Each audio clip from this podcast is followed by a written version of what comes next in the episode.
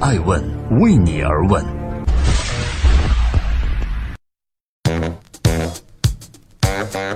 嗨，大家好，我是爱成。二零一八年的一月二十三号，周二，很高兴和大家又相会在爱问每日人物。我们希望用百分之二十顶级人物的创新创富，来助力百分之八十年轻的创业者和投资人们。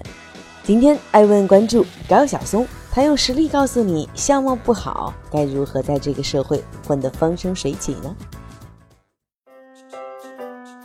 马云说过，男人的相貌和才华往往成反比。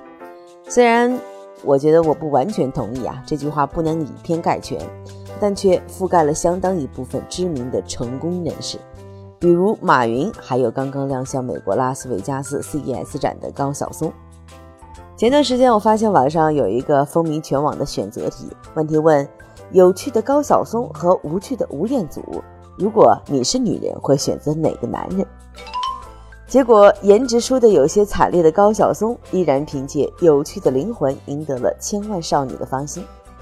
如此一来，我不禁细数了一下高晓松的身份：有音乐人、制作人、主持人、资深媒体人、超级网红、互联网企业高管等等。可以说，他成功诠释了“可以不好看，但是我有质感”。那么问题来了，在这个看脸的时代。艾问想问高晓松，你是如何混到风生水起的呢？正在播出《艾问每日人物》，每天晚上九点半准时在艾问的官微和官网以及各大新闻客户端为您上线。今天共同关注高晓松，不靠脸也能当男神，他是怎么做到的呢？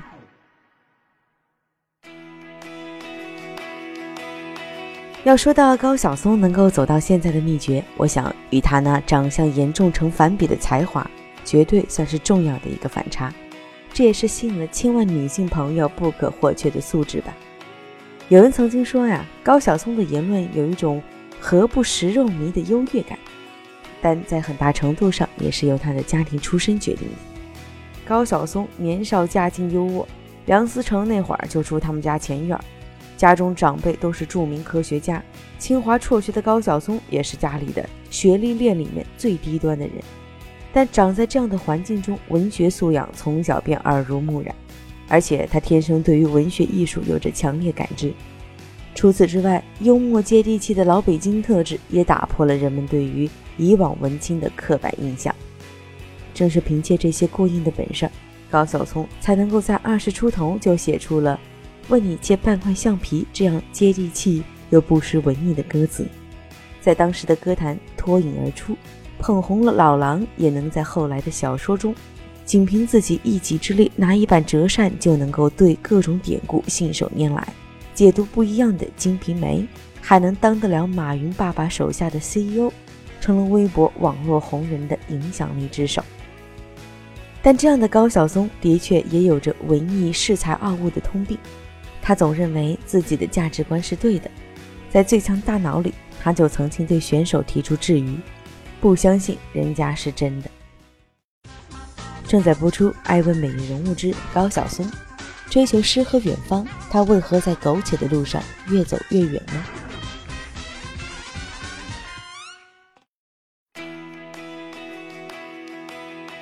我想，才华绝对不是高晓松成功的全部因素。有趣的灵魂千千万万，高晓松却只有一个。那他靠的是什么呢？是他的苟且吗？高晓松的妈妈有一句著名的话，指点了高晓松的人生，那就是“生活不止眼前的苟且，还有诗和远方呢。”而高晓松也的确是这么做的。他在解读《月亮和六便士》的时候，又说过一句话：“我去远方，我到今天还经常苟且。”在大多数人的眼里，高晓松的成功全因为他的诗和远方，却不知支撑他质感的另外一面是他数十年以来的苟且。此苟且非彼苟且，他的苟且是对诗和远方的更好追求。他追求自由创作，而不是碌碌无为安于现状，也不是小富即安得过且过，而是为了诗和远方铺上更平坦开阔的路。除此之外，高晓松是一个很清醒明白的人。他在苟且的道路上也因此顺利得多。具体来说，可以分为以下三点：其一，对自己的正确认知。高晓松一路走来，看似很顺利，却并不是依赖于他会投胎，而是他早就自知之明，明白什么事情是自己可以做的，什么是做不来的。我想这也是一个人立于世界的基础。正确认识到这一点，选择和决定都会更从容。另外，高晓松谈到自己退学的时候，原因就在于他认为，我只要内心深处觉得事情成功率低于百分之七十，我就算了。我一想，我当科学家的几率肯定没有百分之七十，那就不念了，不费这劲儿。科学家当不成，高晓松却认为自己可以写歌，于是带着单程路费直奔厦门，写出了《同桌的你》，还有《白衣飘飘的年代》。高晓松的苟且成功法则第二条，总结起来就是对于商业机遇的把握。细数高晓松这一路，从民谣、电影、新媒体、内容创业，社会需要文化，他就卖文化；社会需要情怀呢，他就卖情怀。这互联网火起来了，他又开始内容创业，每一步都是抓住了时代红利。这也是他与普通文艺青年最大的不同。他其实和马云爸爸一样，有着敏锐的商业嗅觉。高晓松一直都在寻找自己擅长、自己喜欢和商业社会的最佳结合点。比如说，他就曾经试图靠着阿里音乐当上了企业家，而最开始他写的民谣被唱片公司批评太直白无趣，但他坚持说：“我一定要写”，从而成就了一炮而红的《同桌的你》。当人人都说文化类节目不会红，但高晓松又坚持了，才有了小说《小松奇谈》《矮大紧直北》，小说更是获得了很多荣誉。其中包含最具商业价值综艺节目。如果再总结一条高晓松创新创富法则，我会认为是性价比。零几年的时候啊，好莱坞的电影大片是大火的，高晓松干嘛呢？他就去了好莱坞学习编剧，回来以后靠着《大武生》这个作品挤进了商业院线，而不是文艺片。当他突然知道很多人都喜欢黑他，他就开始。自黑，并在微博上靠 P 图圈了四千多万粉，成功当上了最具影响力人物。而今天高晓松拍小说，与其他动辄邀请好几位大腕明星的脱口秀节目不同的是，全凭他一个人拿着折扇，把大脸杵在摄像机面前就能拍，而讲的内容也是他从小就能从家里听到的家长里短，这就成功控制了成本。你说他是不是最讲？性价比的意见领袖呢？正在播出第七百二十一期《艾问每日人物》，我是艾诚，记录时代人物，探索创新创富。今天共同关注高晓松。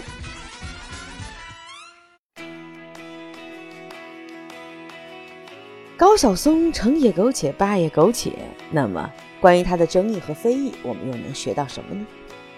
高晓松的率性自由，可以说给事业带来了不少的成功，也带来了不少的麻烦。他自己经历过两次的婚姻，每一次都是他提出离婚而收场的。因为在追求自由的高晓松的眼里，精神上的共鸣似乎在婚姻上比重更重要，而家庭责任却不是最重要的。二零一一年酒驾事件可以说是高晓松人生中的一个转折点。因为这件事儿，他在监狱里待了六个月，停到了所有的商业活动，损失惨重。但不得不说，在事发之后，一系列负责任的表现，却又成功的提升了公众对他的好感度。我想，做了错事之后，赶紧用更负责任的表现去提升好感度，也可以成为国内艺人肇事事件中值得学习的公关案例吧。凡事都有两面性，对于高晓松来讲。总结为成也苟且，败也苟且。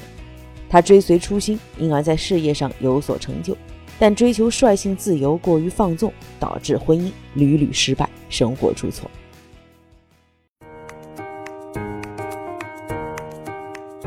在今天艾问每日人物的最后，欢迎各位通过艾问的官微官网关注 I Ask Media。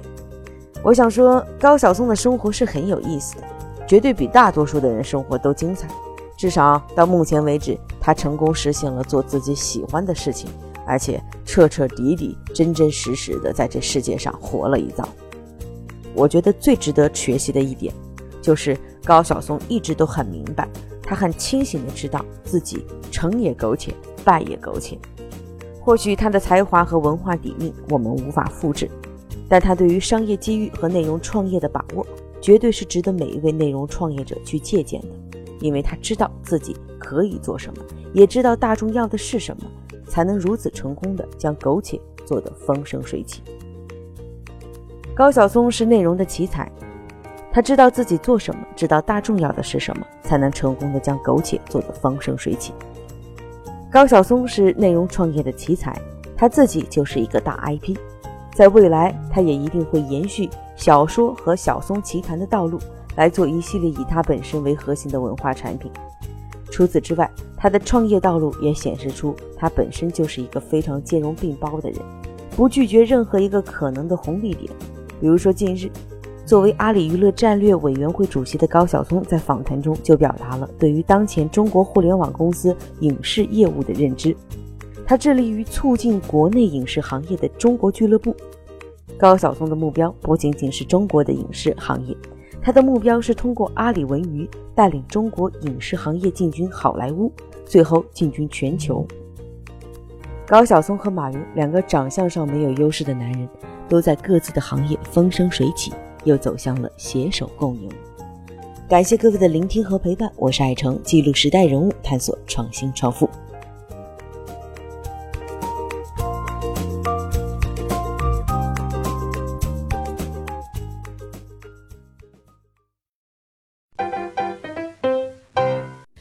问是我们看商业世界最真实的眼睛，记录时代人物，传播创新精神。探索创富法则。